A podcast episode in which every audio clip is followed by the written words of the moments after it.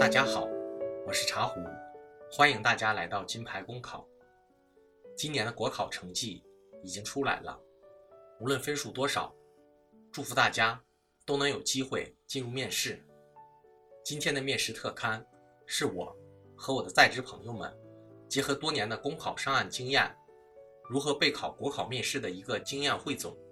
咱们接下来直奔主题。一如何能够查询到自己是否进入面试？国考笔试成绩结果一般只有笔试分数，而不公布笔试排名。今天官网已经发布了首批面试名单和笔试合格分数线，大家直接到国家公务员考试录用系统下载查询即可。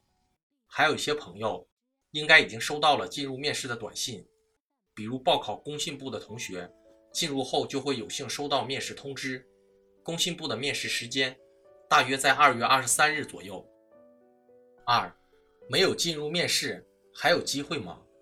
通过笔试最低合格分数线的人数与计划录用人数比例未达到规定面试比例的招考职位，将进行职位调剂。调剂职位及调剂相关事宜，今天也在官网上公布了。所以说，只要成绩符合笔试合格最低分数线，原来报考的职位。未进入面试，还可以选择其他职位的。如果大家有机会参加调剂，还是建议大家努力争取一下面试机会，因为调剂也可能有很多好的岗位。三，面试会有潜规则吗？国考成绩公开后，尤其是成绩不错的考生，对于整个家庭可以说是一件很大的喜事。但是逢年过节，七大姑八大姨聚在一起。难免会讨论社会上存在的一些安排工作猫腻和潜规则。我也经历过这个阶段，但是与好多上岸的朋友交流之后，就从这样的思想中解放出来。因为目前的公务员招录可以算是最正规的工作招录考试了，面试的考官都是各地区各部门抽调，考试之前考官人选为机密，在现场还要抽签。而且全程有监控，考官也很难知道将要面试的是哪个考生，想要作弊基本是不可能的。换句话说，面试的考场，所有人所处的平台基本都是公平的，只要你努力，就会获得一个理想的成绩。四，面试应该报培训班吗？关于这个问题，争论太大，我并不想多说。历来多见报班了。而且考上了，但是报了没考上的肯定也不少，而各培训班的宣传手段和投钱也是五花八门，什么状元协议班、冲刺保过班，有一点是确定的，宣传的肯定都是好的，什么通过率多高多高。话说回来，各机构在宣传时肯定都说自己的好，所以各位不要被忽悠了，而且这些协议班。动辄上万，某些一线机构更是贵得离谱，三万甚至五万都有。这里其实是一个市场思维，一个班以十人计算，即使不过退款，只要有一个过了，也亏不着。但是奉劝各位，在报班之前想清楚，自己究竟为什么而报。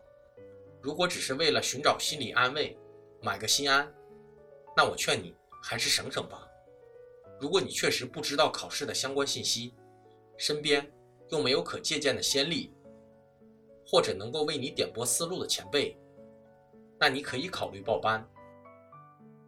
我甚至可以毫不夸张地告诉大家，你可以先去淘宝或是各种网站上下载一线教育机构的面试免费视频，你听完了再去上一个一万左右的培训课程，你会发现其实区别不大。每一年的培训理论都是那么回事，十几天的封闭班要用四天左右讲理论，其他的时间相互练习、点评，老师指导一下，剩下的时间怎么复习？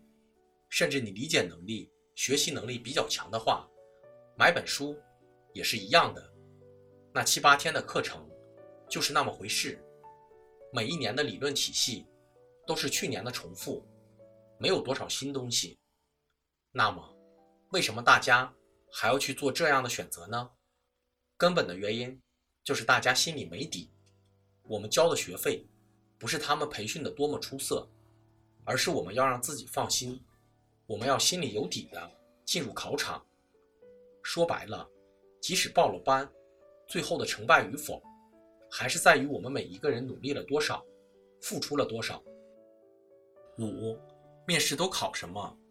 国考面试主要是结构化面试，而结构化面试主要有以下几点：一是举止仪表，要求穿着得体，能保持头脑清醒，行为表现起伏波动少，不失分寸；二是语言表达能力，要求答题过程中能把自己的思想、观点以语言的方式明白无误地表达出来。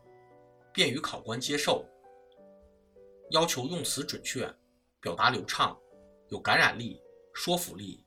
三是综合分析能力，能够对社会热点现象及一些态度观点准确理解，把握事物的本质和内在联系，以解决问题。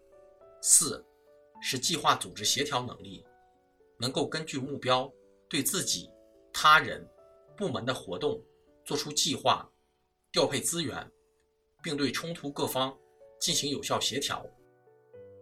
五是应急应变能力，在有压力的情况下，思考解决问题时，能够迅速而灵活地转移角度，随机应变，做出正确的判断和处理。六是人际沟通能力，能够准确地理解他人，清晰地表达自我，有效地影响他人。六。怎么备考才能与众不同，决胜面试？一是多看，多看历年真题，了解所报考岗位的命题趋势和命题思维。也可以买一线教育机构的面试一千题或一千五百题，但是注意他们的答案并不都是最好的，不要死记硬背，仅作为真题的参考。要多看好的真题答案，比如公务员面试真题精答专辑。向明哲学习一下他两次成功上岸的答题方式，学习一下机关公务员的答题思维。二是多学，面试的答题思维千变万化，但不离其宗。综合分析的答法，各大机构都是是什么、为什么、怎么办？你可以先锻炼一下你的答题模板。当你的答题框架已经成型，想为你的框架添上丰满的内容。想在面试考场上出类拔萃、与众不同，可以来收听学习我们的公务员面试干货一勺捞。在这里，都是我总结的面试经验干货，很多东西可能是培训班都学不到的。三是多听，可以听听中央电视台新闻频道的相关社会新闻热点，学习主持人以民生视角对热点的分析和讲解。如果你没有那么多时间，也可以收听我们的公务员考试每日热点分享。我们这个节目是我们精心挑选的每天社会热点现象的分析，每天仅用五分钟，就可以对每天发生的社会热点现象都能够有基本的了解，对我们的综合分析和计划组织题都会有很大帮助。四是多想，主要是提高个人的思想认知，这个认知应该包括思想的深度。就是我们对事物本身的挖掘层次。同样一件事情，我们可以看到多深的层次。其次是思维的广度，就是我们看待问题是否能够多角度的、全方位的、多主体的考察问题。还有就是思想的可行性，我的方法对策是否具有可行性、创新性。五是多练，能够召集一群志同道合的考友。在一起练习，相互以真题模拟的方式查缺补漏，指出不足。当然，如果有过来人一对一的练习，帮你指出身上存在的问题，告诉你怎么改进，怎么能够迎合考官思维回答面试，绝对是可以获得面试高分的。六是锻炼考官思维，要想得到考官的认可，我们就要与考官站在相同的价值观维度上，这样。才会觉得你很出色，而我和明哲能给大家提供什么不一样的东西？那就是我们了解他们的想法，知道他们是怎么看待问题的。这些东西都是你要上班很久以后才有体会的。这也就是价值观相同的体现，更容易被同类群体认可的原因。而且，我们很多的问题也都是从公务员思维来考虑这个问题的，这是没有入职的所不能比拟的。由于时间有限，今天先不展开说。我会在我的面试干货一勺捞专辑中，针对大家感兴趣的话题详细说说。如果大家在面试备考过程中有什么问题，随时可以以私信的方式与我们沟通交流，我们会第一时间给你们答复。我和明哲也计划在国考面试阶段给各位考友放出一个小福利，就是我们的金牌面试陪练。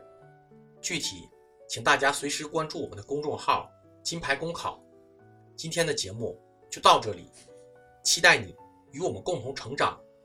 公考路上你不孤单，金牌公考与你相伴。